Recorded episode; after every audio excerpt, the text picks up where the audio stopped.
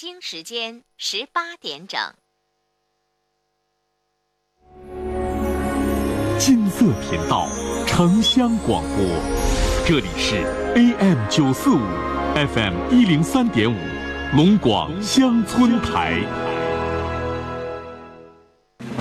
聚力平台营销，搅动市场原力。龙广乡村台十年前行，聚焦新农业，服务新农村，托举新农民，为全省农村先进生产力代表提供创业创新优质平台。二零一七 FM 一零三点五覆盖哈尔滨，源头链接餐桌，实现农产定制消费。十二月十五号，新时代新调频新梦想。二零一八服务频道城乡广播龙广乡村台频率推介会，心动龙江，一起赢。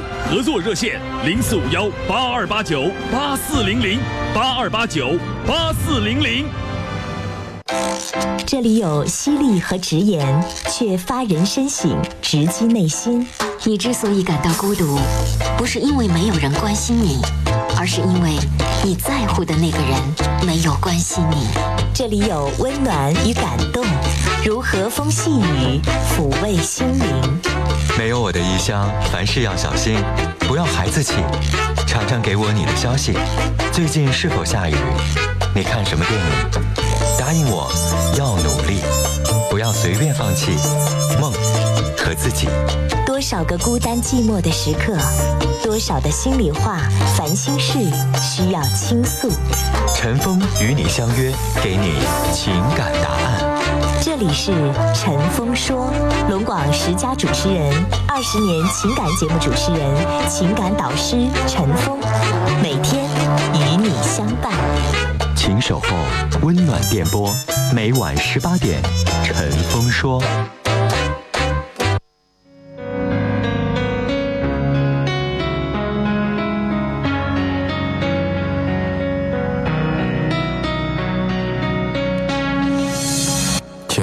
点，说话的方式简单点，递进的情绪请省略。你又不是个演员，别设计那些情节。听众朋友，晚上好，欢迎您收听龙广乡村台晚上六点陈峰说，我是主持人陈峰。哈尔滨地区啊，收音机听我们节目的话，收音机调的 FM 幺零三点五，AM 九四五，龙广乡村台。哈尔滨以外，全省各地呢可以使用中波九四五千赫来收听。那手机来听节目啊，有的听众说我在当地啊找不到你们的广播信号，或者找到了这个信号不好，甚至有的听众说，呃，有的时候能听到，有的时候听不到，或啊这个时候怎么办呢？用手机来听节目，手机下载蜻蜓 FM 啊，虫字旁一个青色的青，蜻蜓 FM，在蜻蜓 FM 里边搜索龙广乡村台，可以听我们全程直播，搜索陈峰说。早晨的晨，风雨的风，说话的说，可以搜到我们节目的录音。来，在我们节目进行的过程当中，您随时啊可以打电话来聊零四五幺八二八九八四零零零四五幺八二八九八五零零零四五幺八二八九八七八七啊，这是节目的三部参与电话。微信的互动方式，微信右上角有个加号，加号呢打开之后选择添加朋友，然后下一栏选公众号，公众号当中搜索“听陈峰说”，加关注，直接发完整的文字消息。好，稍后节目开始，我们先来介绍一下听众朋友在微信上的留言和提问。聆听城市上空最真诚的声音，陈峰在电波里抚慰你的心灵。每天晚上十八点，陈峰和你的广播情感专属时间。陈峰说，陈峰主播，欢迎收听。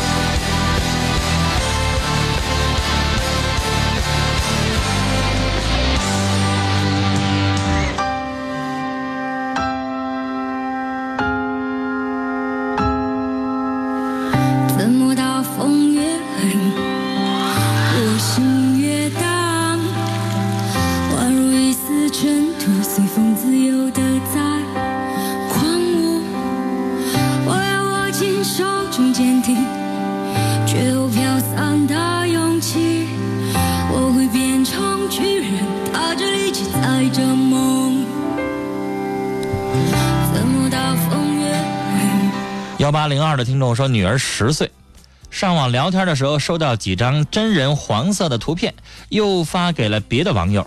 我发现之后不知道该怎么和她说教，怎么办呢？我始终认为十岁的孩子应该少聊天。十岁的孩子如果愿意上网的话，你可以让他玩一些啊有助于开发智力的幼教类的游戏。就连游戏要玩什么都应该注意。你知道有的游戏啊，它有点色情、有暴力啊，有一些凶杀的一些东西，也不适合十岁的孩子。我认为游戏也应该给他筛选一下。更何况您让他随便的就聊天儿谁知道对方跟他聊的那个多大年纪啊？这要是一个二十多的上来就勾搭您家女孩，说一些恶了吧心的话，你怎么回答呢？你是，我觉得您家有网络有电脑是好的，但是对于十岁的孩子来说，我认为啊，一定要安一下这个 Windows 本身它就有个家长控制功能，您安装那个家长控制类，如果您要不会这个的话，您上网上下载一个专门给家长提供的限制子女上一些网站和一些软件的这么一个。东西啊，这么一个软件或者叫一个系统，控制您家孩子什么时候能上网，他能访问什么类的网站。QQ 聊天的话，你要限制他的每一个网友，就这个给他发黄色图片的这个网友，立马拉到黑名单，不能让他再毒害孩子了。然后跟孩子解释，那是非常不好的淫秽的图片。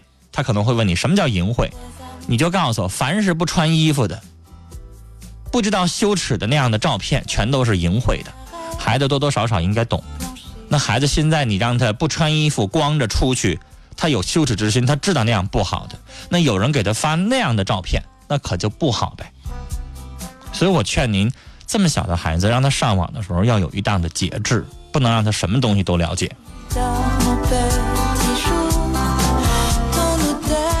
九九零九的听众要传情，唐先迪，我想你。一旦想到你，即使遇到再大的困难，对我来说都不足为惧。相信我，我能给你幸福。说明是爱你的雨。四九幺九的听众啊，提醒您一下，我不知道您的短信是否发送完整了。目前为止，我收到了。我和他离婚，我静。到这儿为止。一个六三个八的听众也是，上来就这么一句话：我和老公再婚家庭，结婚两年，他和儿子的户口一直没迁过来。又有一条了，说我提过多次，他答应的挺痛快，马上迁，但都不了了之。我弄不清他的想法。户口这东西，女士有那么重要吗？你有结婚证就行，结婚证其实比户口还重要。我我我现在住这房子，我已经在这住快十年了，我的户口都一直都不在这儿。就是女士，有的人可能不太注意那个，但是你把结婚证掐住了，就是对劲儿了。结婚证你有，在法律上你就是他的妻子，他户口跟你在不在一块儿无所谓。来，接下来我们来接电话，首先要接的是四号线的电话。您好，您好。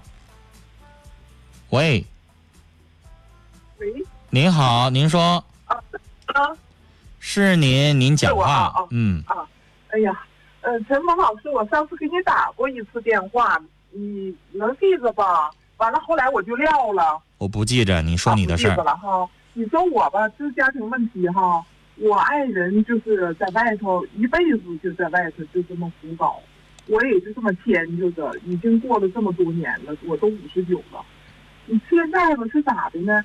现在孩子大了，这个孩子吧，他不，他他不听话，他不太气人了。这样的话吧，他现在就是我和我老头关系要是那，他要如果我要不太不高兴了，他就管我，他就管我。现在他和嗯他爸嗯就是合起伙来，就是给我颜色看，我真是生气，真是受不了。你说怎么办呢？您教育出一混蛋出来，啊！我说您教育出来一混蛋出来，对呀，你说确实对呀，我承认呢。你说怎么办呢？你跟你丈夫忍了这么一辈子，你是希望你儿子长大成人之后，哎他能有个好生活，你哎都是为了他。对但没想到，女士，最后你忍完了之后，你这孩子就有什么样学什么样，跟她丈夫跟你丈夫一模一样。对对对对，女士，啊，这是你的悲哀，你现在应该后悔，你这辈子你就不应该忍，你那你等于是为这个世界造出了另外一个祸害出来。嗯，我那时候吧，跟他离婚一次，孩子八岁前儿，完了他不离，就这么样。我寻思有这么孩子，就不离就这么样吧。为了这个孩子，我寻思把孩子拉发大了，他就是我的近门人，我个亲人。既然他那样了，我就是为了这个孩子了，一心一意投奔这个孩子。哎呀，这个孩子我疼他疼的简直啊真是饭来张口意外生。这样的，我没成想呢，他这么大了吧，他简直他可现在欺负我，他给我颜色看。我在这家我真是无可忍，气我一身病女士我真，是孩子也三十多岁了吧？啊！孩子也得三十多了吧？三三十二，三十二，嗯，他也长大成人了。三十多岁正是人生最好的时候，他应该什么都懂。这么对待自己的老妈妈，嗯女士，我认为这个家就像你说的，你真不能待了。啊，这爷俩都犯浑，爷俩都这么欺负你，你在这个家当中怎么活命啊？哎呀，真没法活了，女士，哎呀，你以为你丈夫老了之后能对你好点儿，但没有。啊，你以为把孩子拉扯大了，孩子长大成人之后能够去帮衬您，回过头来反哺您啊，对您孝顺，你也得不到。那女士，这个家已经没有你的立足之地了。没有了，我想劝您，这个时候不管离婚也好，怎么办也好，你得离开这个家，您自己生活吧。哦，你这孩子三十二了，女士，现在教育您认为来得及吗？呃不来不及了，说啥都不干啥，因为他三十二年来他发展成这样，你让任何一个专家，他只要不是神仙，你让他去，他就不好使了，还不把我们打出来呀、哎呀，真是那样啊，你都教育不了他，他连自己的亲妈都能够用你的话来说，女士，他等于是收拾你，他合起伙来收拾我呀，那是他儿子都收拾你这个妈了，女士，我们所有人帮不了您，我现在还疼爱他呢，他的养老保险我还给他交着呢。你这不惯他吗？哎呀，那你说就你惯完他之后，他翅膀硬了，回过头来他又收拾你这个亲妈呀。啊，他告诉我，他和他和他一伙的成汉奸了，你说，哎呀，那您在那个家当中没法活命，没法，老的小的全都教育你，你都得受着。你在这个家当中，女士，我现在受我都受这么多年了，您都不如一保姆你也不如一个专专门给别人伺候人的这么一个人。你知道，女士，咱现在花钱请一保姆，对人得客客气气的，对呀，人家有对你那样吗？没有啊你不光不收人一毛钱，伺候人家爷俩，回过头来得让人家骂，让人家管着。嗯，那女士，您这么，看了，我待不了了，那你这么在这个家当中，你没法活。没法活，您现在五十九岁，嗯快退休了吧？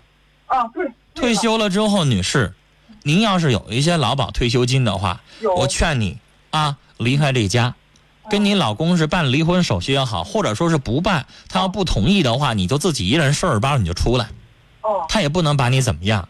哦，你自己租个房子，咱可能没房子，你自己租个房子，最起码你不用受老的小的气。哎呀，气的一身病啊！你自己女士，你能照顾你自己，你自己有收入，你能养活你自己吃和穿啊啊，你能活命。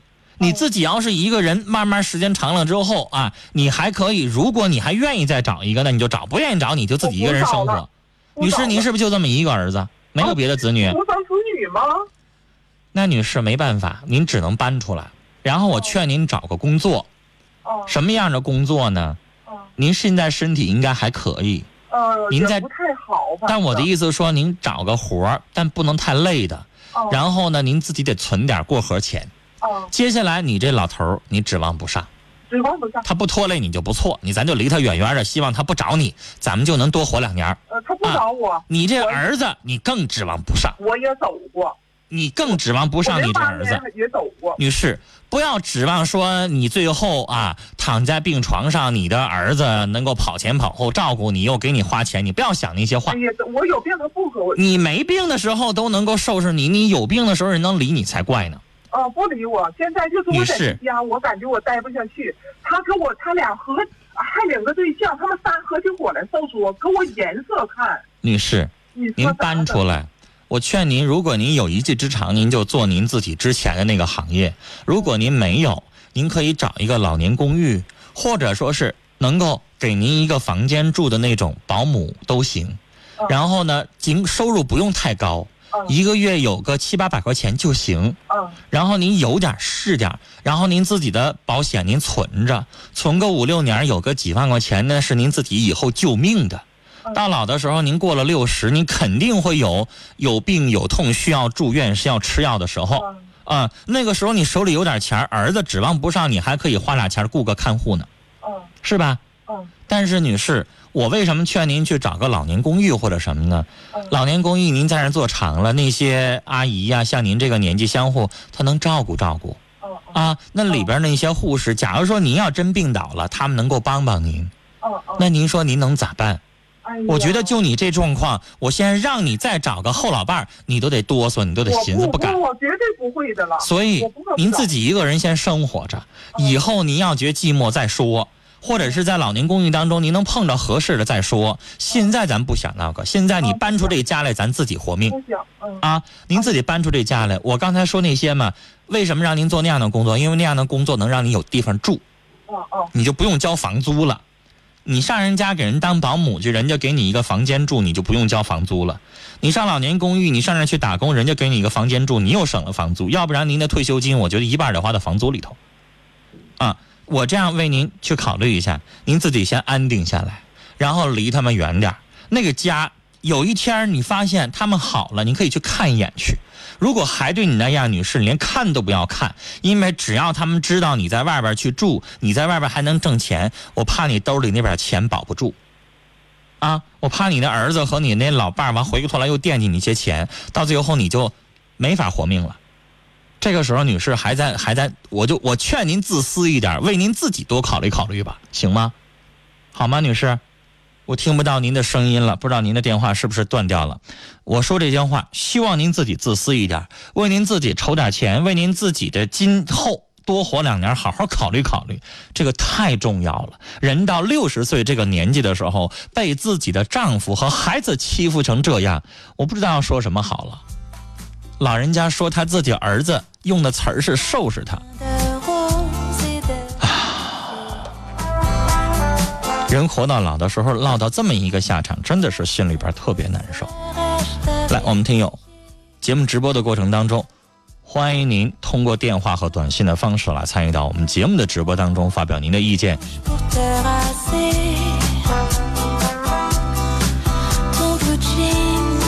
五幺五幺的听众说，老公曾经出轨，最后回归家庭，但我总是忘不掉他曾做的伤害我的事情，很痛苦，怎么办？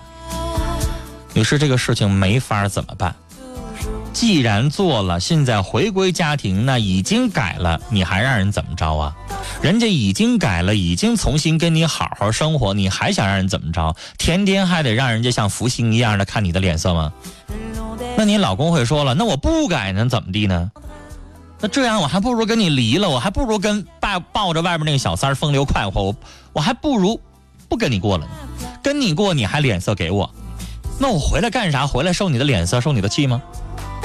女士，丈夫已经回来了，你得好好对人家，不能还揣着仇恨了啊！那样的话，已经回来家的丈夫可能会被您的脸色，被您对他的态度，最后又给逼走啊！另外，就算您心里边过不了这个坎儿，自己揣心里边，千万别表现出来。女士，这个无药可解，你心边里边那个坎儿没有药吃完能好。明白吗？需要你自己去缓解，看得开一点。幺零四六的听众说：“我要去河北省，到那儿怎么听您的节目？还是现在这个频率吗？那就不可能了。人家河北有河北的广播，是不是？所以想告诉您，到当地您听不到我们的节目。幺六二八的听众说和老公结婚七年常有小吵小闹但感情一直挺好可他不讲理他能放火我不能点灯而且他小心眼儿。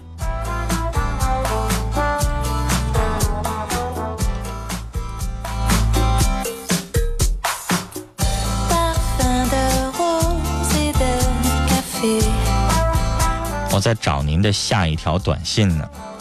您的短信可能一起发出来的，但是到陈峰这儿一接收几十条短信一进来之后，这顺序就乱套了，所以我要找下一条短信，实际上有点困，挺困难哈。呃，我不知道这是不是您的下一条，看号码是您的，但我不知道是第三条还是第二条，所以大家如果两条以上的话，最好给我标上一，在尾数上尾号上，就是在那个您最后一个字儿那块标上一一二三四，这样我找起来方便。接下来的我看到这条说肾虚伺候不上去，故意当他姐夫面说整事儿，我我很委屈。他白天晚上总找事儿，身体很好，还很爱我，我该怎么办呢？他心里有病吗？总无端猜忌。今天的姐夫在我们家吃饭，老公说自己掉头发，我说是喝酒肾虚，根本没在意。老公走后又发火，他肾虚伺候不上去啊。看来我刚才念的是第三条。顺序念乱了哈，但没办法，您这我有点分不出来。我不念完，我分不出来哪个是第二条，因为毕竟是在这直播，我现找您短信现念。女士，你丈夫也就是拿话磕的你呗。你想想，你们七年了结婚，现在有点七年之痒，两个人有一些小的摩擦，擦枪走火的事情，这是正常的。没有人说过了七年的两个人从来一点点小磕小绊都没有，不太现实。所以别太在意，不就拿话磕的吗？你也可以，两个人就说话这么这么这么样说呗。掉头发，岁数大了，有的是脂溢性脱发，有的是遗传性的脱发，有的是像您所说的肾虚性的。根据不同的情况，给他去调节，给他治，领他去看医生啊，去正规的这个中医的医院或者中医药大学的附属医院去领他去看看去，看看到底是哪种情况。咱领他去看了病了，那就不能再用嘴再说咱们了，你说呢？七五九三的听众说，希望小邵能够考出好成绩。六九五幺的听众说：“我是高一的学生，想知道学理科可不可以报报报考政法大学呢？如果你要是想学法律，有很多很多的这个法律科、法律学科是文科的，但政法大学当中我没有去调查，政法大学当中有没有科目是收理科的？我认为应该有。”但陈峰不是万能的，我不我不了解政法大学有多少个专业，里边有没有收理科的，我不太敢回答这个问题。你不如自己去查中中国政法大学的网站去问啊，问我是省事儿。但提醒大家，我不是万能的，我肯定有我回答不了的问题。最起码我不可能把中国所有的大学全背下来，然后你随便挑一个问说这招不招理科，我就马上能回答出来。那我应该改行，别做情感节目了，我直接做教育节目去了。你说呢？二零八七的听众说：“露露永远默默支持你，你的硕。”六幺四二的听众说：“今天和男朋友提到他前女友，他说了一句：‘你要是能有他一半就好了。’我听到这话很伤心，他看到我生气了。我再接下来找下一条。”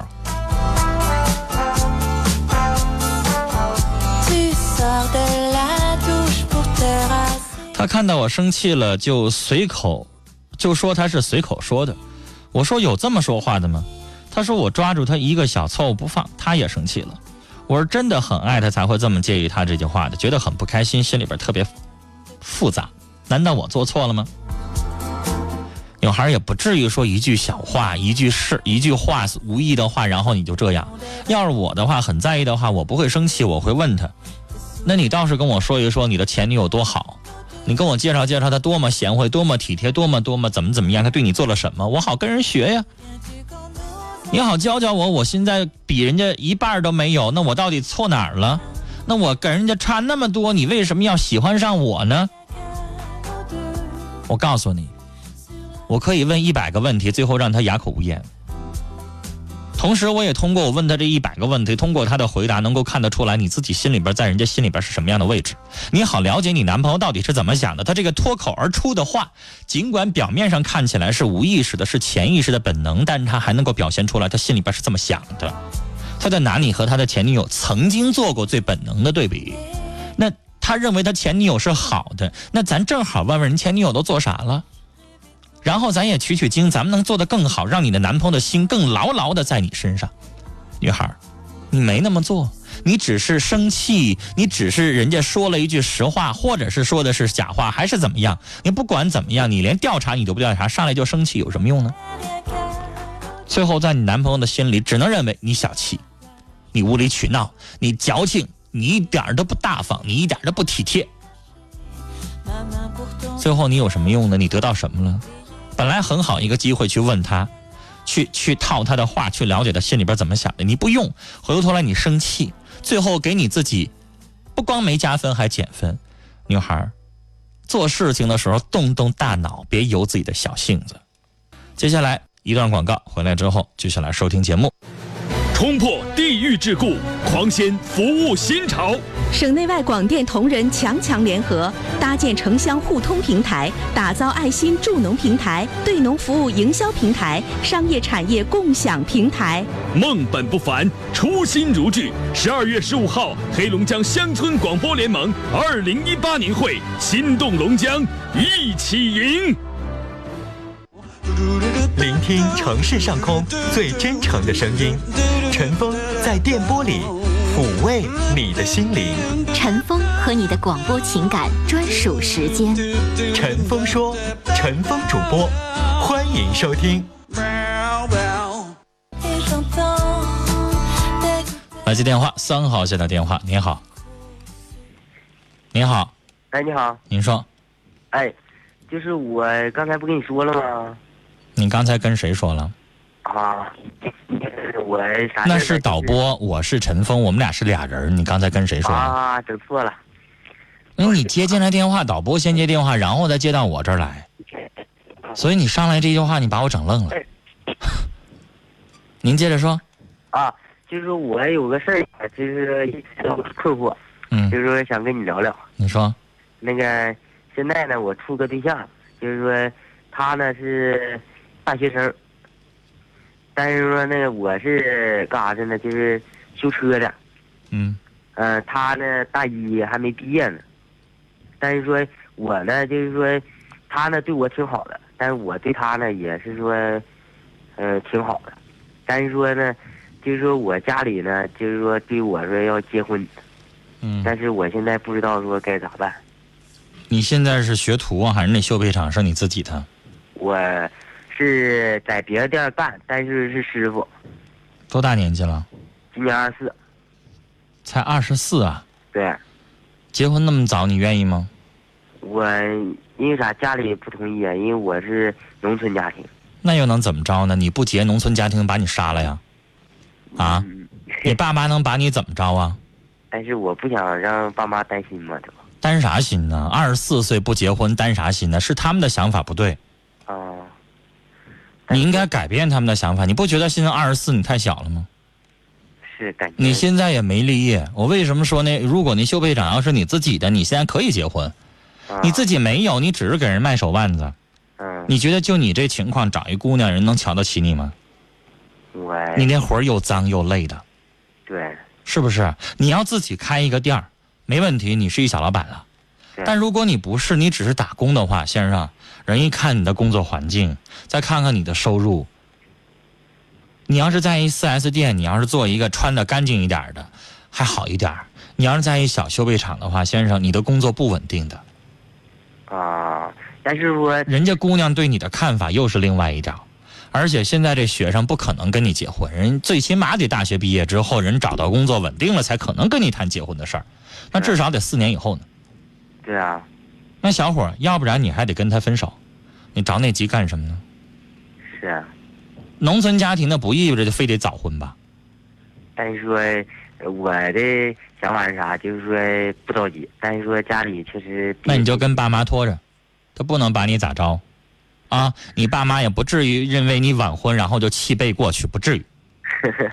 他们得以你的幸福为准，只不过老人就习惯于没事催催。有女朋友没有啊？啥时候结婚呢？他没事就习惯于这催，你三十不结也不能把你怎么着。你的预期，我认为小伙儿你应该二十七八岁结婚行，但这个是预期，也只不过我认为是比较理想的年年纪。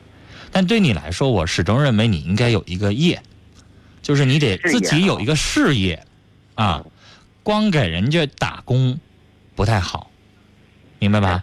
而你要打工吧，你做的行业现在会让人家首先一相亲一见面，一上你单位一找你穿的埋了吧胎的，因为你明白，咱干修车的，他不可能穿着一身西服去干那活儿。啊，对对对对，所以他就可能就有个问题，就是谁女孩子都希望自己的男朋友有一个非常体面的工作，收入稳定，嗯，你知道吧？对，你比如说你现在做一个普通的什么什么，举个例子，一个医药公司的一个业务主管，他的收入可能没你多，他一个月两千块钱，你的收入可能一个月三千，但那女孩可能会选他，他不一定会选你。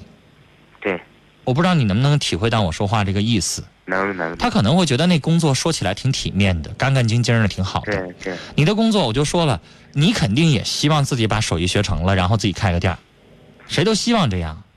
对，你挣的能多呀，你那样的话，你哪怕咱自己不开修配厂，咱自己开个什么汽车配件商店，是啊，或者开一个，哪怕我觉得汽车配件商店可能你还压好多货哈。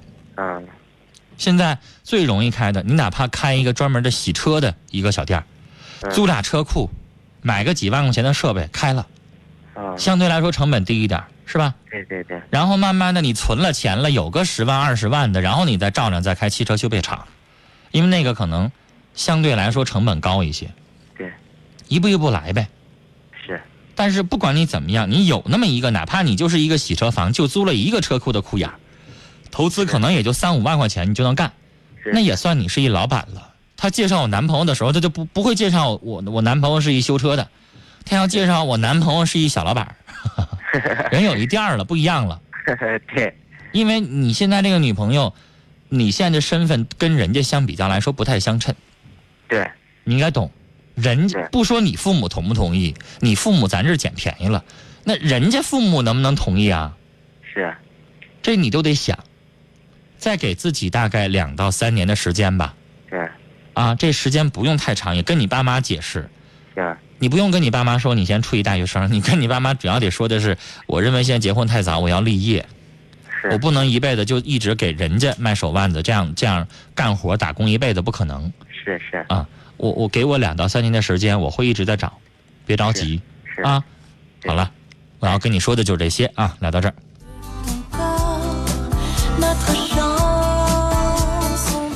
幺四二幺的听众说，我是一个牛皮癣患者，女孩儿，挺严重的，治不好。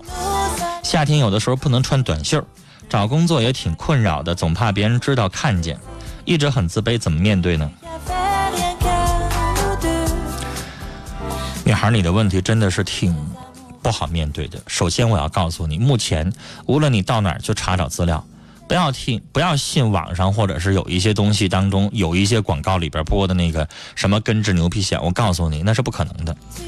到目前为止，把牛皮癣称为不死的癌症，就是去不了根儿。目前为为止哈、都是缓解，但目前为止去不了根儿，只能缓解。那缓解，你知道，你吃一副中药，最近缓解了，过半年可能什么一刺激又严重，又会满身都起东西了。所以，女孩，我觉得你的情况不太适合去给别人打工。你要是老板，你看到一个女孩干干净净的、漂漂亮亮，你愿意用？你是老板，你愿意用像你这样的，一旦犯病了的这情况吗？所以，女孩，我觉得哈，要不然咱自己开个店，自己当老板，你退居幕后。啊，你雇一个人收钱，你就每天要做的事情就是检查检查各种项目。要不然，选择一个不需要出头露面的，比如说现在有人开网店开的挺成功的也行，或者你哪怕研究研究，现在有一些服装厂需要你在家里边做一些活计，最后你做完了之后给人交上去就完事儿，这种不需要成天在那块儿跟外人去打交道的那样的，找一找这样的工作，我认为适合你。但是你这个病需要一直治，一直控制，需要有很多的忌口，这不能吃，那不能吃，一吃就犯病，这些需要注意一下。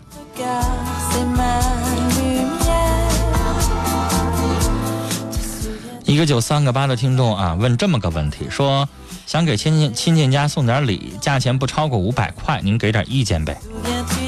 我不知道您这亲戚帮助您办过啥事儿哈？如果办过事儿的话，就买一些吃的东西实惠一些，水果了，各种各样的东西啊，毕竟是亲属，不是领导。如果要是非常熟的朋友或亲属，那我就干脆给五百块钱的超市的购物卡，让他自己买去，人还省心。这只是我的意见哈，大家有什么意见可以通过短信的方式告诉他。六幺四八的听众说，在伊春的老公，我和孩子特别想念你，希望你早早回家，爱你的老婆。八三幺五的听众说，我认为前面这个女士你自己应该反省一下子，为什么两个人对你都不好？是不是有什么事情让人家接受不了呢？我不太不太同意或者不太赞同八三幺五的这位听众您说的这个话。我想问您，你的意思说是不是你妈妈做了一点什么事情让你不赞同，然后你就可以像这位女士说的，她儿子要收拾她妈妈？我认为，就算他妈妈做人不正经了，他或者是做了什么恶劣的事儿了，儿子没有权利去教育、去收拾他母亲。不管您的话，什么情况下，我认为都不成立。不管他妈妈做错事了，犯了法了，有法律惩罚，也不能是这个儿子每天骂骂咧咧的对自己的母亲，啊，绝对不行。我不知道大家是不是认同我说的话，所以我认为我不认同您的话。您的意思说他妈妈是不是做错什么事儿了，所以爷俩才一起收拾这个女人？我认为，她丈夫打她了，咱可以离婚，但儿子无论什么时候。我认为，只要中国人还有一个人还有一口气在，就不能够容许儿子骂妈妈、打妈妈。你说呢？来接二号线的电话。你好，哎，你好，你好，女士，你说。啊，你好，主持人，我想咨询点问题，就是，呃，在我七八岁左右，就是遭遇过几次性侵犯，其中也有我的那个亲戚，比如叔叔和哥哥什么的。然后现在还不止一个人，又有叔叔又有哥哥。对，然后还有。你能跟我简单说一下那个性侵犯的程度吗？是发生了强奸，还是只是摸了一下子或者怎么样？只是摸。然后。伸进衣服里的还是？对对，下面。好，你接着说。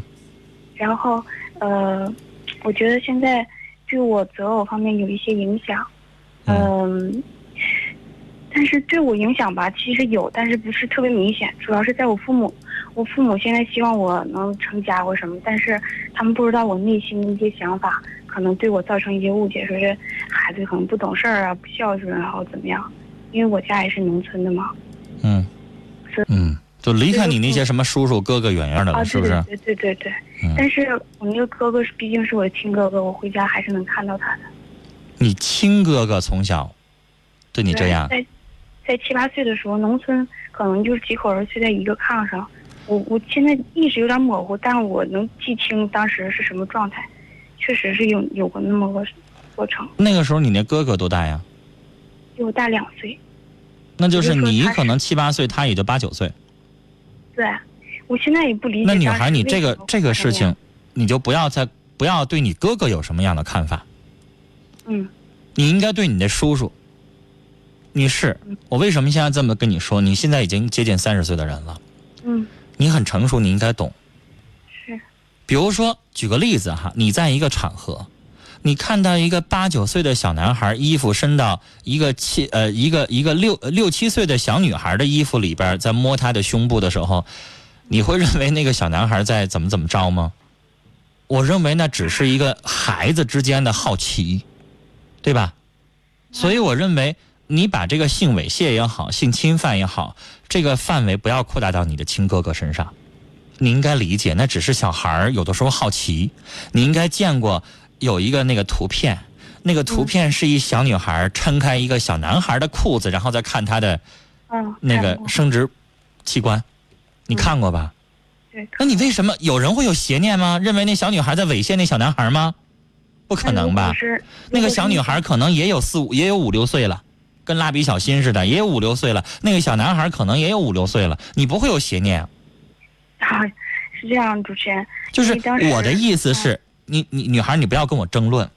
啊。我告诉你，我这样做是我的心理的手法我，知道。嗯、我的方法，我是想让你减少你的那个大脑当中非常让你一辈子都会忘不了的那种，不管叫仇恨也好，还是对你的巨大的伤害也好，还是什么也好，你要减少，你要能听得进去我说的话，你要心里边认同我说的是对的，不要反驳我的话。你应该懂我的目的是，举个例子，原来你有，比如说二百个单位的仇恨，我现在在做一些方式，希望你降到一百个单位，然后你的影响也会从二百个单位的影响降到一百个单位的影响，嗯，明白吧？明白。你应该接受我说的话。我真的认为，一个你六七岁，他八九岁，这个时候他不是恶意的那种，好像一个十八岁的男人对一个十八、十五六岁的女孩的那种真正的性侵犯，可能不是。他那时候他也没性发育，他懂个什么呀？但是他让我摸他的生殖器，女孩儿，那又跟我刚才说的那个小女孩就看那个好奇有什么区别呢？你在讨论这个有什么区别呢？你明白，那只是一个好奇，因为你知道八九岁的小男孩不可能跟六七岁的女孩真正发生实质性的性关系，是不可能的。是我知道。他那个时候没有性能力，他不具备，他只是好奇。是。所以我认为你应该把那个画面从你的整个的大脑意识皮大脑皮层当中删除它。嗯我这么说，可能你会觉得像开玩笑一样。但女士，你自己的意识可以支配你的东西，你自己的想思维。你老那么认为，现在我说了，比如说现在你把我跟我聊天看作一是一个你找心理咨询师在做一个心理辅导，我在告诉你要潜意识去形成，去命令你自己，这不是，这不是，抹掉它，这不是，这不是性侵犯，抹掉它。我想告诉你，如果你要这么严格意义上来说的话，那很多男孩子还受过性侵犯呢。我为什么这么说呀？在我的大脑意识当中，我还有这样的意识。我不知道收音机前的听众在听我这个话的时候，大家认不认同？我不知道我们的大家收音机前现在男孩子啊，稍微跟着我的思路走。男孩子，我印象当中啊，大概在我六七岁的时候，刚开始记事儿的时候，我还有过，比如说阿姨，我身边有那么一个阿姨，啊，她家只有姑娘没有儿子，明白吗？六七岁的孩子那个时候可能还在穿开裆裤，我小的时候，然后那阿姨呀、她可能上来就是觉得你是小子，她稀罕你，哎呀，我一辈子就想要个小子，就是没要上，稀罕你，然后这个时候呃亲亲你的脸蛋儿啊，然后甚至她会亲亲那那个小男孩那个生殖器，那是不是性侵犯呢？用你的话说呀，女士，是，你说算性侵犯吗？那这样的事儿有没有啊？有，你得承认有，有吧？生活当中实时存在的是有的，但那不是性侵犯。嗯，用咱们的土话来说，那叫稀罕孩子，有吧？甚至有了那孩子都已经六七岁了，都不应该再穿穿开裆裤了。甚至有的孩子都七八岁了，不应该穿开裆裤了，都慢慢大了。然后那个有有的那个老年人还说那小鸡鸡怎么怎么地，有那样的。你不能说他是性侵犯，不能是猥亵，但是这样的事儿发生在女孩子身上很少，女孩子几乎可能过了五岁就不会再穿开裆裤了。那男孩有啊，你甚至还有看到有的孩子都十二三岁了，咱咱北方少啊。你要在南方生活过，你会知道，那个有那小河沟，那小男孩都已经十一二岁了，十十二三岁了，然后还光着腚了上上到里边去去去去去游泳去，嗯，有吧？那能怎么地呢？算性侵犯？女孩，我我现在所做的目的就是，我想告诉你，把你的伤害排除你那个哥哥不算好，嗯啊，他只是一个好奇，但是你刚才说了还有叔叔，那绝对是性侵犯，因为他是成年人，嗯，是吧？他要是成年人，他是一个三十多岁的，他应该就是侵侵犯你的时候，他应该有三十来岁了，或者二十多岁。对，他那个时候要他那个时候要碰一个小男孩儿，我觉得界定起来，我还要去具体的去问一问怎么回事儿啊。但是小女孩儿不用说了，那算是一种侵犯，绝对的，很恶心的行为。但女孩儿，你要明白的道理是，刚才我已经给你减少一百个单位的影响了啊。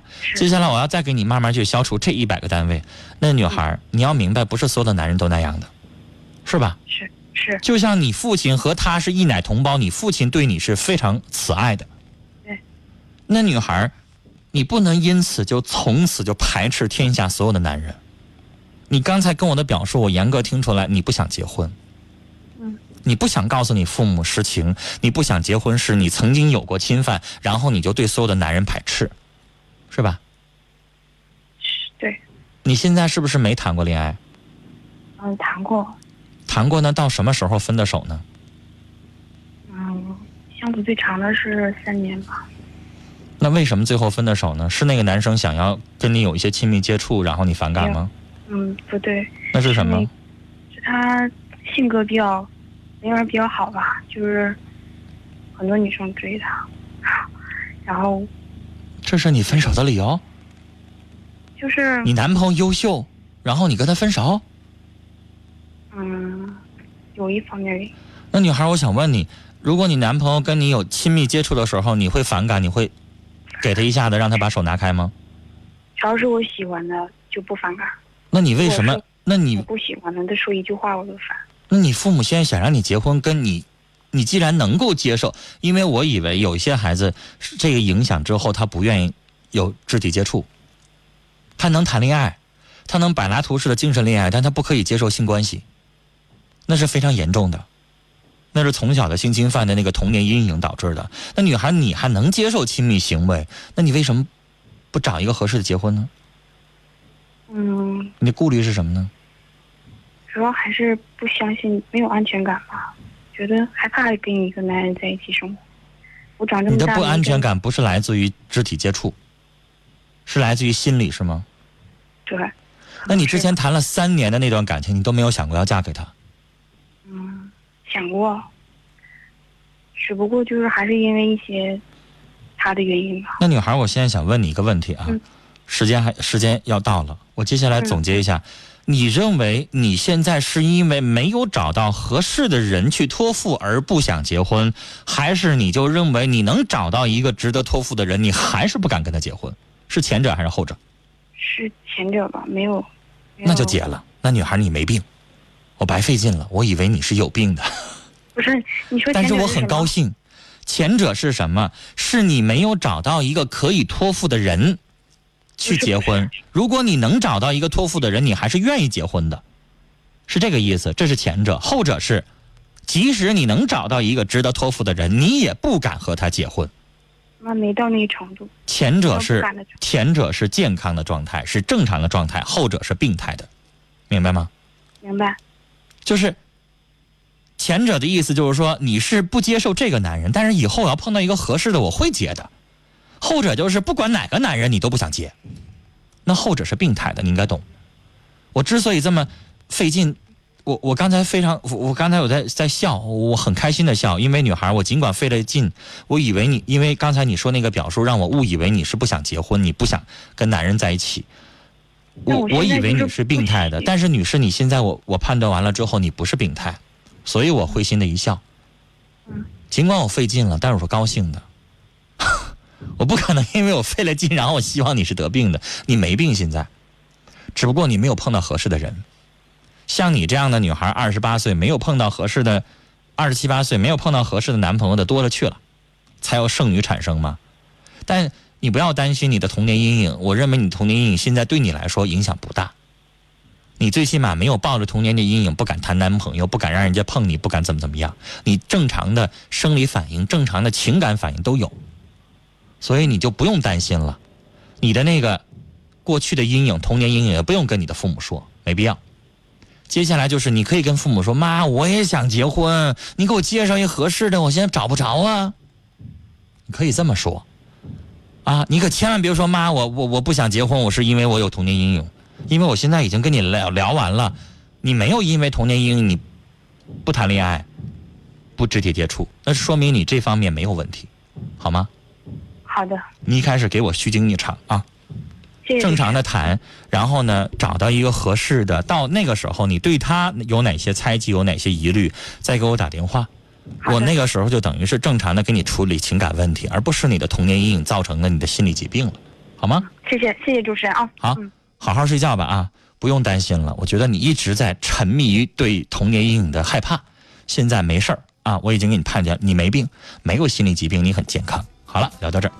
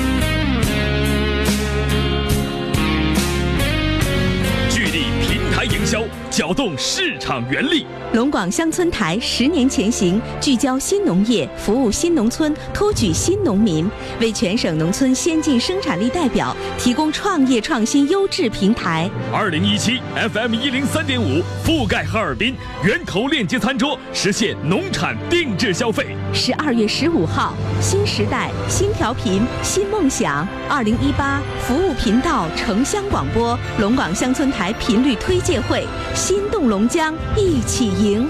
合作热线零四五幺八二八九八四零零八二八九八四零零。他们是胸怀正义的热血英雄，他们是携手并肩的赤诚伙伴，他们是永不言败的赛场王者。东方新天地龙江车主英雄联盟巅峰对决，英雄争霸，诚邀观战。十二月十七号下午一点半，红星美凯龙哈西商场龙江十强车友会终极 PK 冠军车友会现场诞生。即日起到东方新天地领取投票卡，到活动现场为你喜爱的车友会投上宝贵一票。本活动由东方新天地独家冠名。本活动场地支持红星美凯龙哈西商场，装修一站式选择红星美凯龙哈西商场松北商场。本活动奖品由青岛啤酒、中影中数国际影城麦凯乐店、亿威枫叶奥莱卡丁车俱乐部、德国力摩机油赞助支持。东方新天地哈西现房门市，林万达靠宜家十余家知名品牌强势入驻，年终清盘，住宅价格抢现房门市，四个五八八六五，四个五八八六五。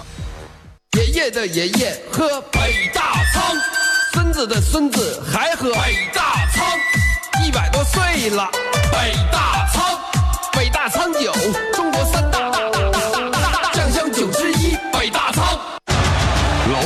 啤酒，中超联赛官方合作伙伴，口感清爽独特，坚持品质至上的理念，酿造出全球如一的高品质啤酒。喝崂山五百听中大奖，现金红包奖不停。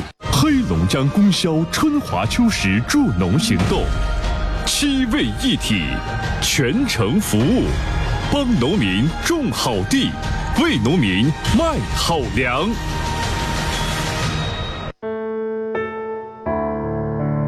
在您的印象中，一块二也许只能买一支冰淇淋，十二元，也许只能打一次车；一百二十元，也许只够三五好友的一次小聚。